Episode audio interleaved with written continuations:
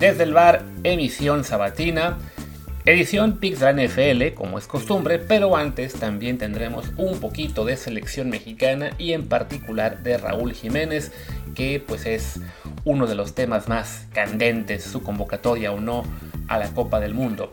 Antes de hablar de todo eso, les recuerdo que yo soy Luis Herrera y que este programa lo pueden encontrar en Apple Podcasts, Spotify y muchísimas más. Así que por favor, suscríbanse en la que más les guste y de preferencia en Apple Podcasts para que también ahí nos puedan dejar un review con comentario. El review, por supuesto, de 5 estrellas porque eso ayuda a que nos siga más gente.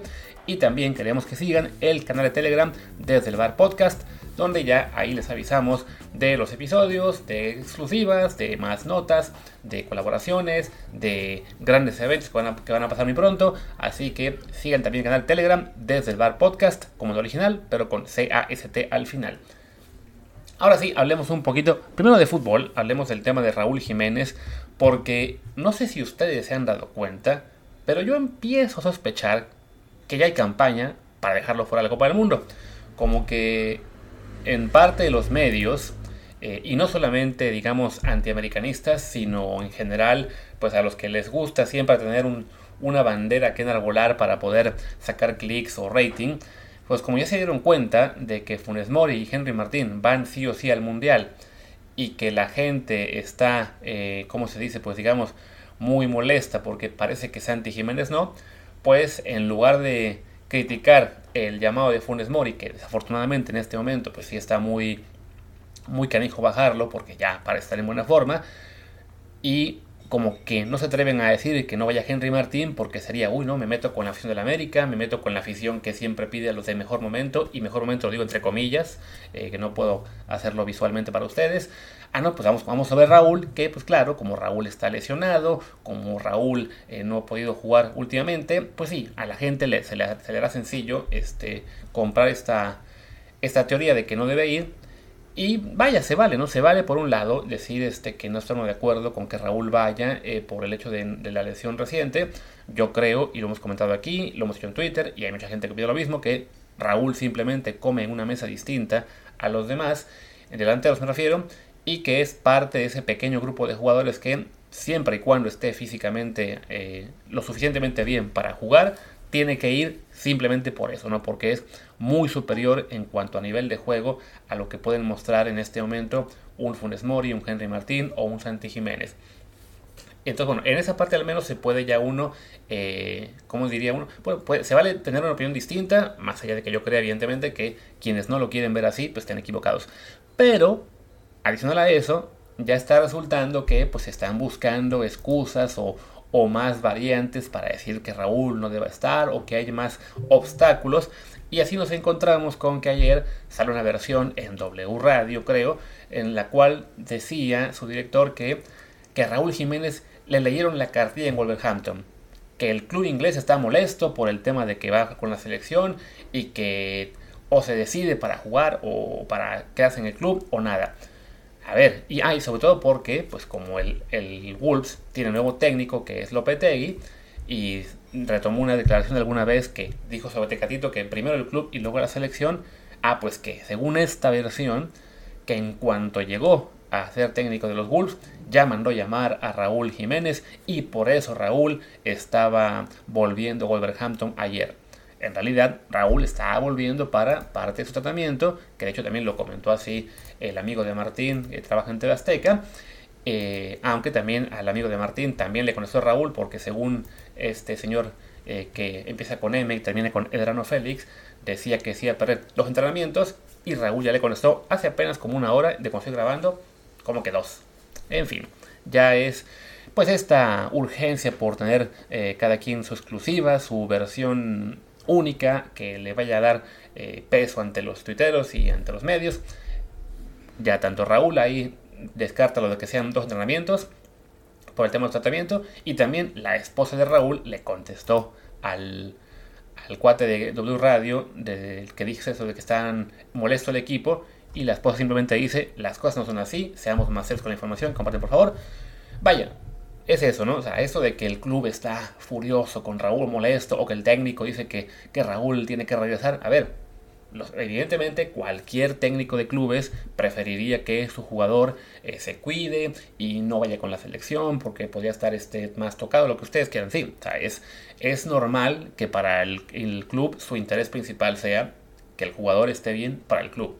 El pequeño detalle es que, bueno, mal que bien, al club en este momento pues ya le da casi igual que, que Raúl vaya o no vaya al Mundial, porque de todos modos la liga se para.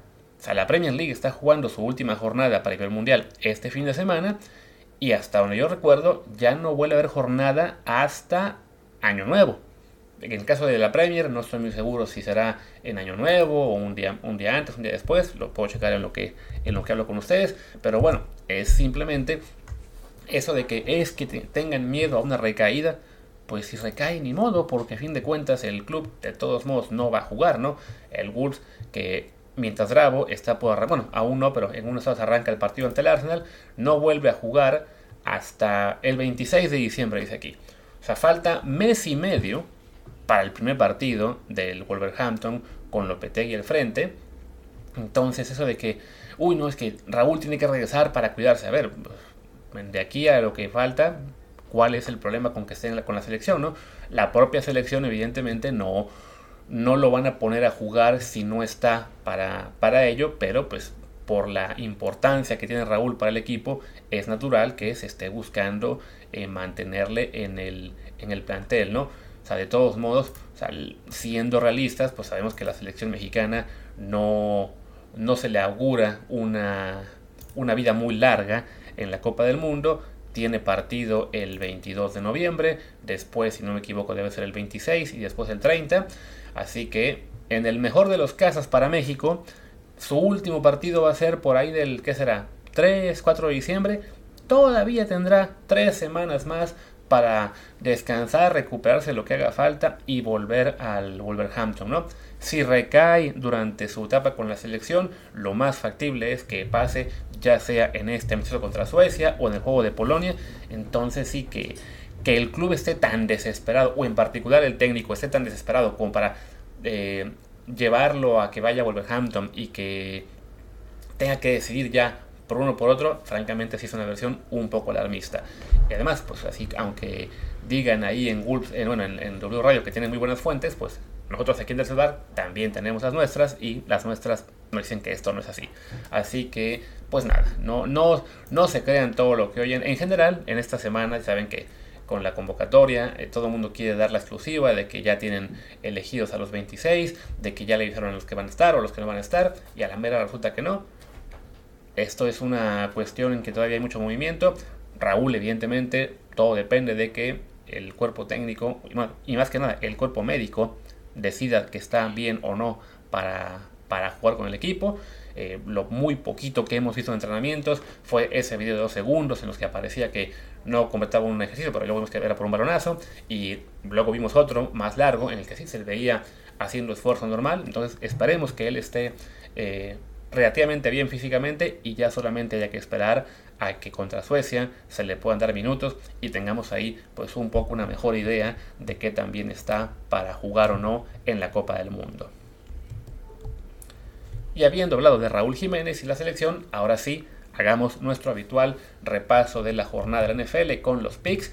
Como siempre les digo, en los picks yo no soy un tipster, yo no soy alguien que les vaya a dar este, los mejores consejos de apuestas, háganme caso y van a ganar mucho dinero, no, simplemente me gusta la NFL, colaboro con ellos, algo sé, a lo mejor mucho, poquito, no sé. Entonces, bueno, les comparto mis impresiones y con qué partidos me siento un poco más cómodo, pero de ustedes depende si eh, me hacen caso para el tema de la línea o no, pues saber qué es eso, ¿no? Que le están haciendo caso a alguien que no está ofreciendo esto como un tip de apuesta garantizado. Simplemente es mi impresión de los juegos que hay en esta semana 10, que bueno, ya arrancó con un Papa Bowl el jueves, del cual no quiero ni hablar. Falcons contra, eh, contra Panthers, ganó Carolina, basta de eso.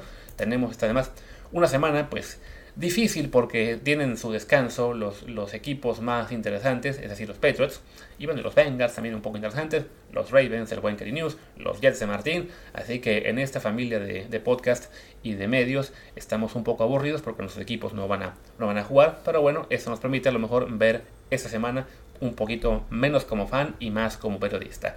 Vamos a darle así a los picks. Y el primero es el del juego en Alemania, que se enfrentan los Seahawks y los Buccaneers. En teoría, creo que los Seahawks son el equipo local. En realidad da igual, porque bueno, están ambos en un país extraño. Además, están en este caso para los Seahawks es un viaje mucho más largo, estando ellos en la costa oeste que eh, Tampa Bay en la costa este. El partido va a ser a nuestras, bueno, en México a nuestras 8 y media de la mañana. Es un poco un lío esto porque yo ya estoy en España, entonces los horarios son una cosa rarísima, pero bueno, son. Es a las 3.30 de la tarde, tiempo europeo, las 9.30 hora del este, hora de Tampa Bay, las 8.30 de México, las 6.30 de la mañana de Seattle, lo cual puede ser lo que explique que la línea sea Tampa Bay por 3 cuando la verdad es que este año los Seahawks han sido mejor equipo, ¿no? Eh, y no, ya no es una cosa, digamos, de casualidad, ¿no? O sea, ya van suficientes partidos como para pensar que Seattle es un equipo de verdad, más allá de que no tengan una estrella como coreback, sino que Gino Smith está jugando muy bien.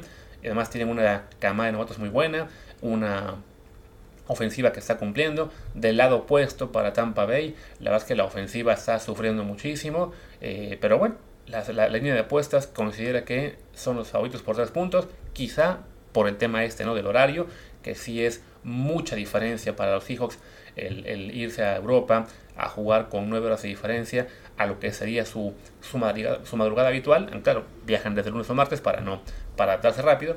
En fin, el chiste es que todo lo que es lo deportivo dice que Tampa, que, que, que Seattle es mejor equipo. Pero Tampa Bay está en un horario un poquito mejor para ellos. Tienen a Tom Brady, evidentemente, que ya logró sacar el partido eh, la semana pasada ante los Rams. Claro, con un gran apoyo a la defensiva, también hay que decirlo. Está muy complicado. Yo creo que a lo mejor por, por presión, por necesidad de ganar, Quizás si Tampa Bay este, salga, digamos, con un poquito más de, de, pues de apuro, de, ímpetu, lo que ustedes quieran. Y de algún modo, pues ahí sí la voluntad de Brady los arrastre a ganar. Pero sí es un juego, la verdad, muy, muy complicado de pronosticar. Así que tómenlo como eso. Está complicadísimo decir quién va a ganar. Yo digo que Tampa Bay, pero no, no me fío mucho de ese pick. Del que sí me fío es el que sigue, que es la, el partido entre los Chiefs y los Jaguars en Kansas City los Chiefs con marca de 6-2, los Jaguars con 3-6, la línea es Chiefs por 9.5 y la verdad es que bueno, sí, el equipo de, Kansas City es mucho mejor equipo. Eh, la baja de Tariq Hill les ha afectado realmente muy muy poco. Eh, Jacksonville la verdad es que no, no ha sido un equipo muy, eh, muy pues este año la verdad que no ha sido consciente, ¿no? Le ganó la semana pasada a los Raiders, sí, pero bueno, los Raiders ha sido un desastre y de hecho le siguen ganando por 17 y luego se derrumbaron. Entonces no, no tengo mucho que decir a favor de los Jaguars. Si acaso, bueno, que lograron reponerse en ese partido ante Las Vegas, ¿no? Y pues la verdad es que sí, este, los Chiefs son un equipo mucho más poderoso que debería ganar con facilidad. Si acaso, el único detalle que hay que considerar es que en las últimas 7 partidos van apenas 2-5 contra el spread. Es decir, están ganando sus partidos, la mayoría, pero en la mayoría no alcanzan a cubrir porque su defensiva no es muy buena. O sea que en este caso podrían ir ganando a lo mejor en el cuarto periodo por 13 puntos y permitir un backdoor cover de eh, Trevor Lawrence al final. Entonces, bueno, por ahí cuidado. De todos modos, sí creo yo que Kansas City es el equipo claro favorito para ganar. Simplemente ese spread de 9.5 puede ser eh, quizá demasiado, considerando esto, ¿no? Que los Chiefs están acostumbrándose a no cubrir, salvo en contadas ocasiones. Vamos al siguiente juego, otro juego en, apariencia muy disparejo. Los Giants, también con 6-2, reciben a los Texans, la peor marca de la liga, con 1-6-1. Pese a ello, la línea es apenas 4.5. Quizá los Texans dejaron una muy buena impresión la semana pasada ante Filadelfia, aunque de todos modos perdieron. Quizá los Giants es un equipo al que la gente no le acaba de creer. La verdad es que sí, su récord parece excesivo. No, lucen ni como una ofensiva ni como una defensiva superpoderosa. Eh, pero, eh, bueno, se las han arreglado para ganar partidos más cerrados. Quizá es por eso que los apostadores, en este caso las, casas de apuestas, deciden que no, no conviene irse con un spread demasiado alto, ¿no? siendo el juego en Nueva York, de todos modos yo creo que los Giants ganan y cubren este spread, pero sí, bueno, con ese detalle de que los Texans por momentos son, son competitivos y, y los Giants no son tan buenos como esa marca de 6-2 lo dice. Luego vamos a un duelo que en otra temporada habría sido de lo mejor de la semana y en este caso es realmente para llorar. Los Saints con marca de 3-6 visitan a los Steelers con marca de 2-6. El spread es Saints por 1.5. Ya, ya Pittsburgh no es favorito ni siquiera cuando juega en casa ante un equipo con marca perdedora, pues lo cual nos dice de lo, bajo que han caído ya el equipo de, de, los Steelers. Además, recordemos, los Saints acaban de perder, creo que fue por 14 puntos algo así, ante, ante los Ravens, que les dieron una, una revolcada. Pero bueno, hay que decir, los Ravens son un equipo poderoso, los Steelers no. Así que sí también creo yo que los, que los Saints son un, un equipo eh, en el cual se puede confiar, aunque, bueno, confiar, por el cual uno me, inclinaría. Por otro lado, el gurú al que, al que sigo, entre, bueno, no es único, pero al, que más sigo para mis, eh, cuando estoy pensando en, en quién apostar, él está muy, muy convencido de que van a ganar los, los Steelers. De hecho, le, les mete la apuesta más grande del mes. Él sí le mete, él lo llama unidades. Pues bueno, él por lo general apuesta a él entre 1 y 3 a, sus, a equipos. En este caso, él está apostando 8 unidades a los Steelers. Dice que es su pick del mes. Confía mucho en Pittsburgh para este partido. Eh, si no me equivoco, vienen del, del bye. Regresa también este. Watt, Watt. Está también sano entre Kenny Pickett. Bueno, él confía en que va a ser el equipo de Pittsburgh el que gane. Yo francamente ya no les tengo mucha fe a los Steelers, pero bueno, ahí, les dejo ese dato para que lo tengan en consideración, ¿no? Alguien que sí es más tipster que yo, él sí prefiere irse con los Steelers. Vámonos ahora a otro duelo de tuertos. Los Lions con marca, según yo, de 2-6 visitan a los Bears con marca de 3-5 en Chicago. La línea es Bears por 3 puntos. Pues a ver, de Detroit tenemos lo que fue la semana pasada por fin un, desempeño bueno. Le ganaron a Green Bay. Es, un. Pues bueno, digamos que rompieron un maleficio de que pierden prácticamente siempre con, Aaron Rodgers. Y los Bears, por otro lado, perdieron ante, si no me equivoco, fue Dallas o. Se me va el nombre. Ah, no, contra, no fue contra, contra Miami pero fue un partido en el que Chicago fue muy competitivo y en general el equipo de los Bears lleva ya varias semanas mostrando una cara muy distinta, siendo sobre todo la ofensiva mucho más este sólido. Justin Fields empieza a despegar como el coreback de la generación 2021 que realmente empieza ya a dar pasos hacia si no superestrella, por lo menos a coreback franquicia. Eh, han marcado muchísimos puntos últimamente. Justin Fields está moviendo el balón como si fuera Lamar Jackson. Los Lions creo que ya le ganaron a Green Bay y ese fue su, su gran partido del mes, pero efectivamente no, no creo que, se repongan muchísimo. Así que, este, sobre todo que cambiaron en, lo que fue el, el deadline, los Lions se debilitaron, mandando a Minnesota a T.J. Hawkins el ala cerrada y en cambio Chicago eh, obtuvo una buena arma a la ofensiva como fue el Chase Claypool. Así que, claro, también dejaron ir los defensivos importantes, pero bueno, de todos modos creo que viendo sus equipos, lo que han jugado, sobre todo recientemente, me parece que Chicago debería ganar. Y, siendo un spread de 3 puntos, cubrir. Único detalle, mi gurú dice que él va con Detroit y le mete 4 unidades. Yo creo que siendo en Chicago el partido, debería ganar Chicago sin demasiados problemas.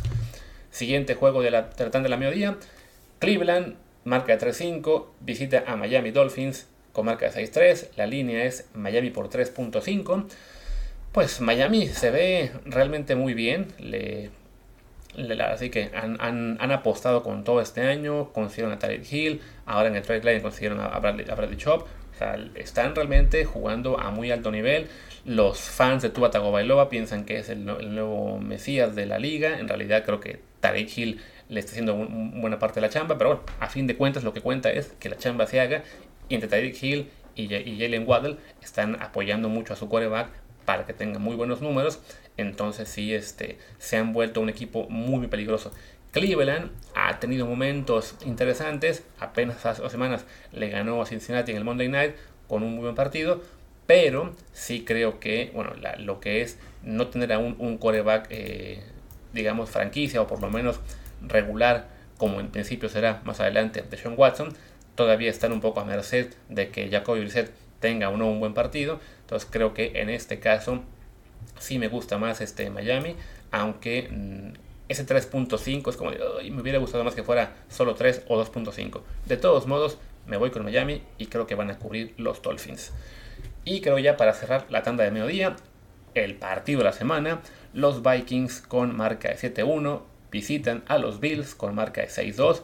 La línea que había arrancado creo como en menos 8, ahora está únicamente Bills por 3 porque no se sabía al momento que, estoy grabando todavía si va a jugar o no Josh Allen, el, el coreback estrella de, de Buffalo que se ha pasado toda la semana sin poder entrenar.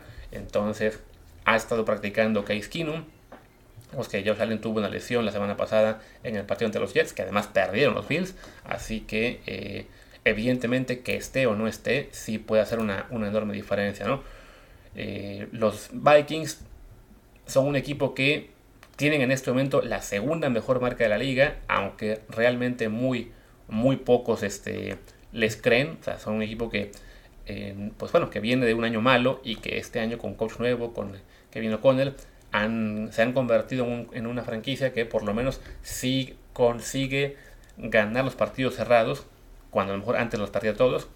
Pero bueno, con un Kirk Cousins como quarterback, pues sí está complicado creérselas de que son un contendiente real, ¿no? De todos modos, sí, su ofensiva es buena, tienen ahí a Justin Jefferson, tienen ahí a, a Dalvin Cook, consiguieron una cerrada TJ Hawkinson, la defensiva se ha vuelto más respetable, si bien todavía no es ninguna maravilla. De todos modos, bueno, creo que sí, aquí sí, la, gran interrogante es si juega o no este Josh Allen. Con lo muy poco que ha entrenado, yo supongo que no va a poder jugar y que van a acabar poniendo a, Case Keenum, que además será curioso porque están jugando Case Keenum y Stephon Diggs con los Bills contra los Vikings, que es el equipo en el que jugaron antes los dos y con el que llegaron a playoff hace como tres años. Pero bueno, al no saber cómo está Josh Allen, francamente, pues no me animo a hacer un pick. Creo que si Josh Allen puede ganar, los Bills van a ganar. Bueno, que si Josh Allen puede jugar, los Bills ganan y cubren, pero mejor y se arriesguen, porque en una de esas, en el último minuto dicen que no, que si juega, ah no, pero juega está lastimado, tiene que salir del campo y entra Keenum mejor no, no jugársela. Si acaso se la quieren jugar, pues jueguensela con los Vikings, que son el equipo que llega, digamos, sano, estable y en gran momento, ¿no? Pero sí está, está muy complicado aquí decidir a cuál irle. Y bueno, todavía estoy en el, en el bloque de la, de la, del mediodía, pero ya creo que ya hice la pausa. Vamos a otro partido más que son los Broncos, visitan a los Titans, Denver con marca de 3-5, los Titans con marca de 5-3. Eh, Francamente, yo aquí veo a los Titans como favoritos claros, porque me parece que aunque hayan perdido la semana pasada ante, ante Kansas City, hay que decir que bueno, jugó Malik Willis, este, este coreback novato que francamente está muy muy verde, y aún así fueron muy muy competitivos. ¿no? Entonces yo creo que ante unos Broncos que la verdad este año ha sido una excepción, me parece que jugando en casa deberían ser este, claros favoritos. Si bien, bueno, Denver viene de la, semana de bye, en, principio ya por fin ganaron un partido hace dos semanas, eh, tienen un poco la esperanza de que Russell Wilson poco a poco pueda carburar. Yo francamente, si juega Hill me parece que los Titans deben ganar, si no claramente, por lo menos este, tendrán mejores chances. El único detalle, bueno, no, único, pero uno más a conocer es que no solamente está Hill, sino hay muchos jugadores de, de Tennessee que sí ya están descartados. No va a jugar Jeffrey Simmons, no va a jugar Bob Dupree, no va a jugar a Manny Hooker. O sea que la, defensa puede ahí sí ser un, punto vulnerable. De todos modos, hay que recordar, la, la, ofensiva de Denver no ha sido ninguna maravilla. Y solamente por cocheo, poner a Nathan Hackett, el coach de Denver, que ha sido de lo peor de la liga en este año como novato, como coach novato, ante, ante Mike Rabel, que es de los mejores de la liga, yo francamente me la sigo jugando con Titans ante los Broncos, incluso si no está Tannehill, aunque sí, lo ideal sería que esté, que esté Ryan Tannehill disponible. Y ahora sí, vamos a los partidos de la tarde. Arrancamos con un Baba Bowl tremendo. La visita de los Colts con marca de 3-5-1 a los Raiders con marca de 2-6. Son favoritos los Raiders por 4.5 y creo que es muy entendible porque a fin de cuentas los Colts esta semana han hecho el ridículo monumental. Corrieron al coach el lunes, lo cual me parece normal porque si ya con Frank Reich no iban a ningún lado. Pero pusieron de coach interino a Jeff Saturday, que algunos de ustedes se acordarán, era un centro muy famoso con ellos, Salón de la Fama, figura en la época de Peyton Manning, pero que nunca ha sido coach ni colegial ni en la NFL. Ni siquiera digan ustedes head coach. O sea, no ha sido asistente de un entrenador, no ha sido coordinador defensivo, no ha sido asistente del coach de línea ofensiva, nada. Le ofrecieron ya dos veces antes ser coach asistente en el equipo, no quiso, se fue a, a la televisión a trabajar como analista y esta semana, pues el dueño de los Colts, que evidentemente tiene una relación muy buena con él, le ofreció ser interino porque según el dueño de los, de los Colts, bueno, es que es mejor que no tenga experiencia, no tiene miedo como otros coaches, este, es un hombre que es un líder. Y sabes que la NFL es un, es, una, es un deporte, es una liga en la cual sí, no, no es tan sencillo como ah, pues agarro un exjugador y lo pongo a dirigir. Tanto por que hay que aprenderse las terminologías de los, de playbooks, por el, tipo de, diseño de partidos que hay que hacer. O sea, es, es un trabajo, el de head coach de la NFL, realmente para el cual no se puede improvisar a uno. Es, un trabajo mucho más demandante que el coach de un equipo de básquetbol, que uno de béisbol, que uno de fútbol. Y creo yo que, pues sí, esto es algo que apunta a desastre para unos Colts que eh, de todos modos bueno, les conviene para así acabar muy bajos en el, los standings y muy altos en el draft que sigue, ¿no? Si acaso, estas, yo, yo creo que bueno, a largo plazo creo que sí los Colts se van a derrumbar. Si acaso esta semana se puede conocer un poquito como partido trampa, porque bueno, es la primera semana con este nuevo head coach. Eh, a lo mejor su liderazgo le, da al equipo cierta chispa, ciertas ganas de esforzarse más, salir a, a romperse al doble. Eh, además, enfrente está Las Vegas, que ha sido un desastre este año, que se le ha pasado dejando ir ventajas y perdiendo partidos, que también ya empieza a haber ahí eh, señales de que están, digamos, a lo mejor descontentos. Pero de todos modos, por cómo vienen ambos equipos y por este desastre de traer a un literalmente tipo de televisión a dirigir a un equipo, creo yo que los Raiders deberían ganar y también deberían cubrir ese spread de 4.5 puntos ante los Colts. Vámonos ahora al siguiente partido que es un duelo en el oeste de la NFC. Los Cardinals con marca de 3-6 visitan a los Rams con marca de 3-5. Los campeones defensores han tenido un año muy muy malo. La línea es apenas 1.5 a favor de Los Ángeles pues es que Los Ángeles, es decir, los Rams se han desplomado porque su línea ofensiva se ha convertido otra vez en la peor de la liga y pues los, equipos rivales se la han pasado destrozando por Matthew Stafford, ¿no? Entonces creo yo que eh, Carolina, eh, bueno, perdón, Carolina, Arizona, todos nos recordemos, es un equipo que por lo general se le da bien a los Rams, que ya el año pasado los abrumaron en los playoffs y les ganaron. Entonces, bueno, creo que eh, este partido parece una buena oportunidad para que los Rams se recuperen un poquito y vuelvan a la pelea por meterse a los playoffs, aunque ya en este punto la verdad es que sí está la cosa muy muy grave para, para ellos. Además, hay que señalar también que cuando estoy grabando esto, Matthew Stafford todavía estaba en el protocolo de, de conmociones. Así que bueno, si no juega Matthew Stafford y tiene que jugar el suplente John Wolford, es una cosa muy diferente, ¿no? Eso va a ser una decisión al momento ya previo el partido, eso se decide el domingo, así que si alguno de ustedes va a apostar a este juego, espérense a que este ¿cómo se dice? a que se decida quién va a jugar como coreback. Si es Stafford, confiaría bastante en, en los Rams. Si es Wolford, pues con todo y que sea el rival de Arizona, sí tendría mis dudas, ¿no? No, no es tan sencilla la cosa. Ahora vamos a otro partido de la semana importante. En otro año, no en este, los Cowboys con marca de 6-2 visitan a los Packers con marca de 3-6. La línea es Cowboys por 4.5. Pues qué decir, los Packers son un desastre. Perdieron ante Detroit la semana pasada. Aaron Rodgers parece ya estar más listo para retirarse con otra cosa. Está jugando mal también él. Eh, los, los, Cowboys este año están jugando realmente muy muy bien. Tienen una muy buena defensiva. O sea, salvo un milagro de estos de que ah, Aaron Rodgers recuperó su, toda su magia por una noche no veo cómo los Packers le vayan a ganar a los Cowboys. Creo que es un juego en el que sí los, los vaqueros tendrían que ganar y cubrir, porque sí, en este punto son mucho mejor equipo que los, que los Green Bay Packers. Me voy ahora al juego nocturno del domingo. Los Chargers visitan a los, a los 49ers en San Francisco. Bueno, en Santa Clara, pero es el, estadio de San Francisco. Y la línea es 49ers por 7 puntos. Pues bueno, eso es curioso porque hablamos de un equipo como San Francisco que tiene marca de 4-4, que es favorito por un touchdown ante un equipo que tiene marca de 5-3, pero es que sí, pues los Chargers este año eh, se tropiezan con victorias, pero realmente sí han, han sido decepcionantes. Y los Niners han tenido grandes problemas de lesiones, pero en principio esta semana parecen estar un poquito más recuperados.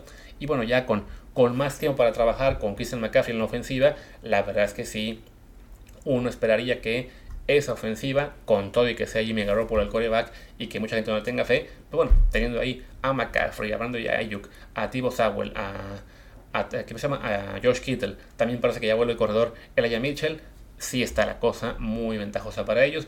Ante unos Chargers que desafortunadamente, pues su head coach se acostumbró simplemente a jugarse siempre en cuarta y ese era su gran, su gran secreto, pero fuera de eso no, no ha logrado que su defensiva sea buena y para como la ofensiva vuelve a quedarse sin receptores porque ni Keenan Allen, a quien tengo en el fantasy y me ha destrozado todo el año, no, no va a jugar, tampoco Mike Williams, así que sin ellos, francamente, no veo manera de que los Chargers saquen el partido. Me quedo con que ganan los, los 49ers, aunque sí, esa línea de 7 puntos parece un poquito alta, pero la pueden cubrir. Y ya por último, la línea más alta de la semana, los Eagles, los invictos Eagles de Filadelfia, están, van con marca de 8-0 a recibir a los Washington Commanders con marca 4.5.